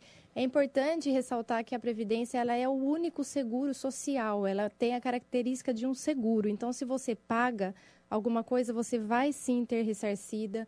É, não estamos nesse ponto da Previdência quebrar, né? por isso medidas vão ser tomadas. É, a, a, Previdência Social ainda é a única, é o único seguro que, que te dá um auxílio-doença, que se você sofre um acidente, você tem uma certa proteção, salário pensão por morte, salário maternidade. Então, assim, todo mundo fala, ah, já para de pagar, Elaine, eu quero parar de pagar. Não, não, né? não é o caminho parar de pagar. Depois que a proposta for aprovada, então, se você tiver possibilidades e reavaliar suas contribuições em termos de valores, ok. Caso contrário, não. O que você vai fazer com tudo isso que você já contribuiu? Né? Então, assim, eu ainda não sei se eu sou otimista demais, mas eu ainda acredito na Previdência Social. Precisamos é ser que, otimistas, né? E lamento tanto, é, tanto né, Precisamos é, ter esperança, né? né? Torcer para que tudo dê certo. Afinal de contas, ainda está em discussão, Sim, né? Ainda tem exatamente. bastante coisa para acontecer. É. Bom, mas uh, antes da gente ir embora, uh, fale então o escritório de vocês. Fazem a propaganda do escritório de vocês. Não, não podemos assistir. Pois é, a OAB nos impede de não, fazer. Gente, não, com certeza, mas a gente pode citar, né, o escritório que vocês trabalham. Não. Nem isso? Não. É, a Audrey, ela é conselheira, acho que ela Fui, é, eu participei ah, até. Olha, eu já ia falar ética, que posso, é... tá vendo, conselheira? É, não fui, não que, sou mais. Que né? bom que, que a doutora me alertou. Mas eu participei, né, do, da Câmara Recursal, do Tribunal de Ética. Então, assim, nós não podemos, né? Mas o que podemos deixar de mensagem é que Limeira conta com inúmeros profissionais da área, É, essa, essa que é a ressalva, né? Procura né, um advogado da sua confiança. Que nós podem chamamos... auxiliar nesse momento. É, nós Mas, chamamos três especialistas, o papo foi muito bom, né? não é, Renata? Mas você tem um advogado da sua confiança, um contador né, que possa ajudar. Eu acho que uh, o principal passo que envolve a reforma é a gente entender, né? Tentar buscar é, informações isso, é. sobre a sua situação. Com toda certeza, é isso. Exatamente. Muito bem. Doutora Elaine Medeiros Coelho de Oliveira e doutora Audrey, Audrey, Audrey, Audrey, Audrey. Liz Giorgetti, muito obrigada pela participação Nossa, de vocês. A gente espera contar com vocês mais vezes, assim como também com a doutora Mariana Teles. Muito obrigada também obrigada por ter aceitado. Agradecemos. Nós agradecemos muito. Foi muito Nossa. enriquecedor. E a gente vai chamar de volta para outras A gente vai chamar porque a gente entendeu, mas a gente sabe que tem muita coisa ainda para é acontecer. É muito extenso, né? Um então a gente precisa de vocês né? de novo. É, e é importante... Nem a gente, nem eu sei direito. Não, com certeza. todas as regras de todos os regimes, então é uma coisa bem complexa, a gente. Fica... E como a gente citou, o projeto ainda, né, a PEC está tramitando ainda, então muita água vai rolar. Ainda. É, podem haver é, alterações. Gente, sim. tudo que elas falaram pode ser que mude tudo, né? Pode, pode, simplesmente, pode, assim. Pode, muita pode coisa parar tudo, né? Quem é que sabe? É verdade. Sim. Obrigada, então. Obrigada, Mariana, Elaine e Boa noite a todos. Bom, e você que está do outro lado, nos ajuda a fazer o programa, né, Renata? Todas as terças. Sempre lembrando que a live, a transmissão ao vivo pelo Facebook, continua na nossa página.